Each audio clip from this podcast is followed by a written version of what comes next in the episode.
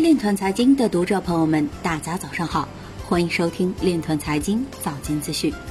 今天是二零一九年九月三日，星期二，农历亥年八月初五。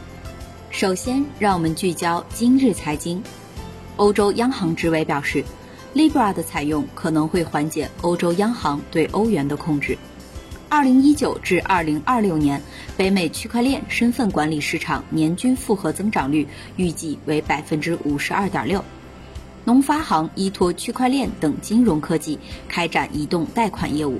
中国金融学会副秘书长表示，央行数字货币要先被十四亿中国人用好，微信、支付宝或不在首批授权之列。东方财富表示，正采用区块链等新技术搭建新一代金融资产交易系统。新浪财经报道，华登区块狗跑路。彭博表示，中化集团和中石油等公司组成财团，搭建石油贸易区块链平台。野村控股和野村综合研究所宣布成立新合资企业，利用区块链技术开发证券交易平台。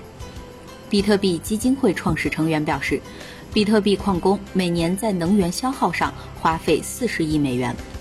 第一财经总经理表示，传统金融机构开始意识到必须要积极的布局区块链等智能金融的业务。今日财经就到这里，下面我们来聊一聊关于区块链的那些事儿。据上证报中国证券网消息，近日。光大银行出于战略考虑，该行已将原电子银行部更名升级为数字金融部。更名升级文件已于六月初在全行内部发布。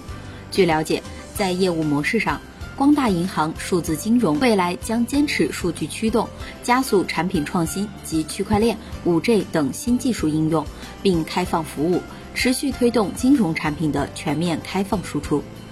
以上就是今天链团财经早间资讯的全部内容，感谢您的关注与支持，祝您生活愉快，我们明天再见。